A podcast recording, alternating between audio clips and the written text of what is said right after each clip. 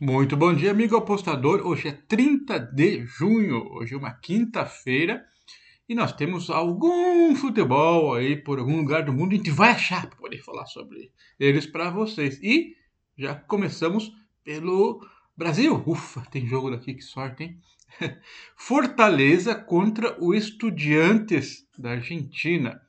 É isso aí. É oitavas de final da Copa Libertadores da América. É, vai ter jogo na Arena Castelão. No embalo de sua torcida, o Leão do vira a chave do momento ruim do Campeonato Brasileiro para tentar abrir vantagem contra os Pinchas pela Libertadores. É, Pinchas, é assim que chamam os estudiantes lá na Argentina. A derrota de 3 a 2 para o Atlético Mineiro foi uma pancada aí dura, né? Porque começou com 2 a 0. E eu até confesso que desliguei a TV, eu tava querendo apostar no, no Galo tal, e não vi muita chance de, de retornar ao jogo. Tal, tava cansado de dormir. Mas aí quando eu acordei no dia seguinte, 3 a 2 eu falei, é como eu sou uh, burro, né? Faz parte.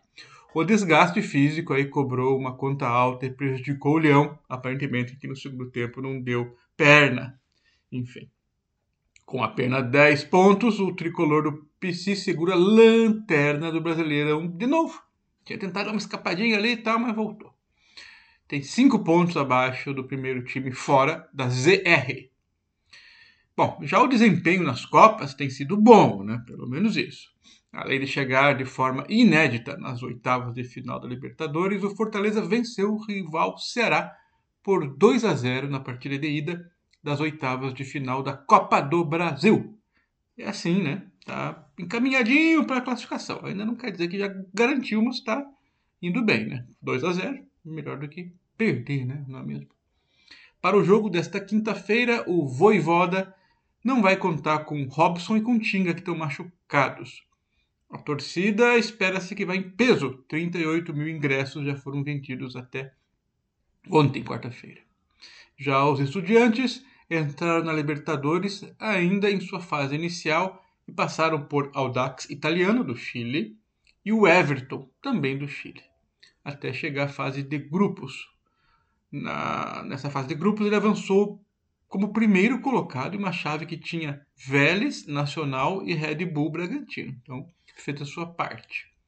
Mas o Estudiantes foi eliminado nas quartas de final da Copa da Liga Argentina e vem de derrotas para o Independiente e para o Newell Old Boys pelo Campeonato Argentino, onde está mal, está em 17. Mas foram só cinco partidas, dá para recuperar ainda. Para esse jogo, a gente imagina um, um equilíbrio, né? jogo pegado. É, o Fortaleza joga uma de suas maiores partidas da sua história. Estudiantes não vem bem recentemente. Por isso, o mercado posicionou o Fortaleza como favorito para o jogo. Será que é tanto assim? Eu não sei não, hein? Eu gosto de torcer para o time brasileiro, tudo, mas é, colocaram eles como atuando bem em Copas, né? Esqueceram o Brasileirão. Ok, faz parte. Mas o Estudiantes é um time calejado em Copas também. Tem mais experiência nessa competição. Um time copeiro. Né? Então vamos arriscar aqui Estudiantes dupla chance acima de 1,80 que o mercado oferece. Claro que é arriscado visitante, né, contra um time brasileiro jogando em casa, mas é o que a gente vai tentar pelas odds. Torcida nossa, claro, que Fortaleza, mas a aposta vai ser no Estudiantes. Mais um jogo aqui, Independiente del Valle, do Equador, contra o Lanús, da Argentina. Os times se enfrentam é, para as oitavas de finais da Sul-Americana. Primeiro jogo no Equador, o Independiente do Vale faz sua estreia na Copa Sul-Americana desse ano, já que foi eliminado na Copa Libertadores da América. Ficou em terceiro no grupo D.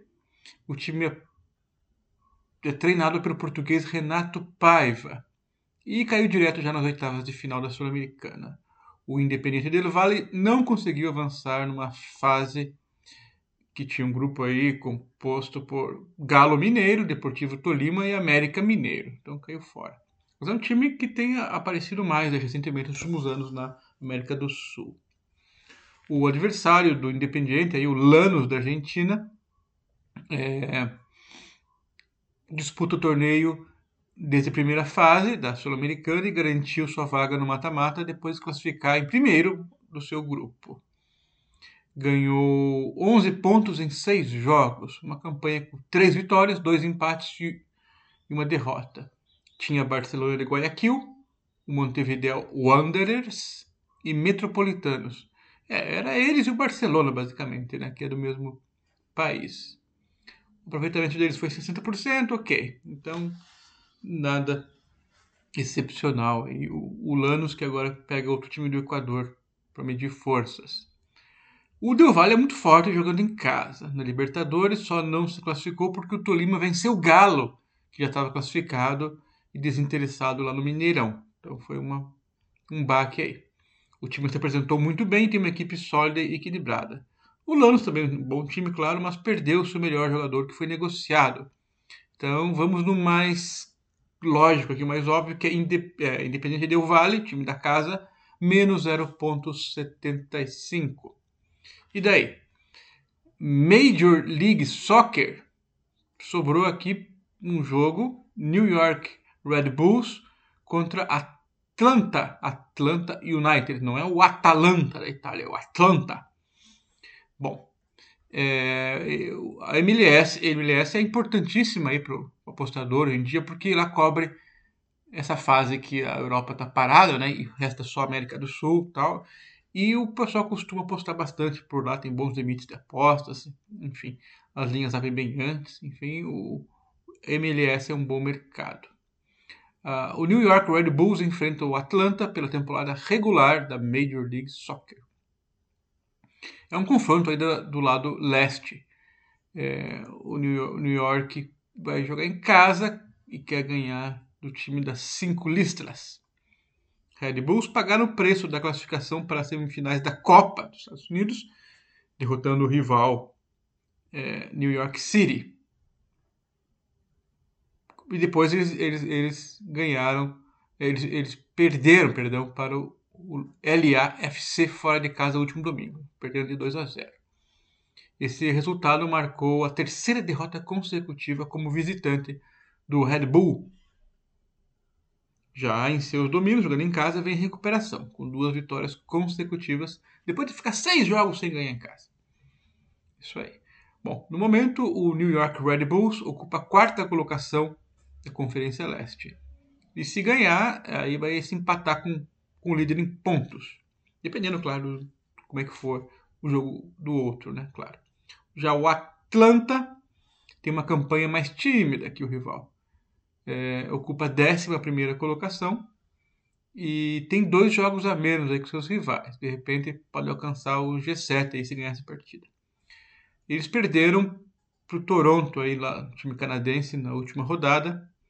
E está tentando melhorar como visitante, aí, porque ganhou só um dos últimos sete jogos.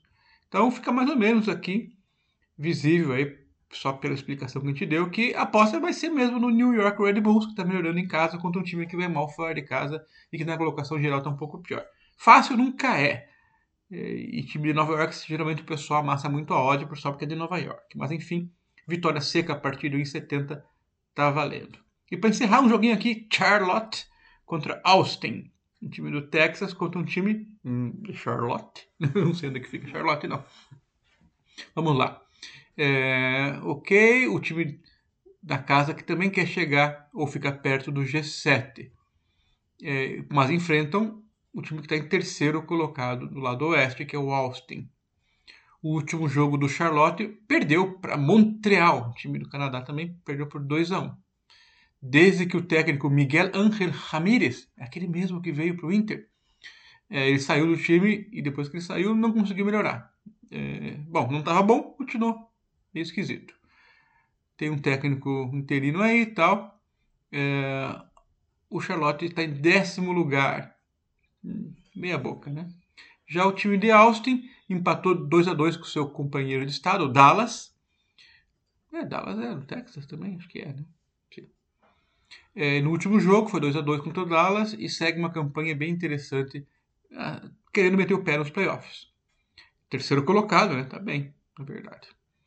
O seu ataque é muito bom, é, um dos, é o mais positivo do torneio. Olho desse Austin, que não era um time bem considerado nos últimos anos aí.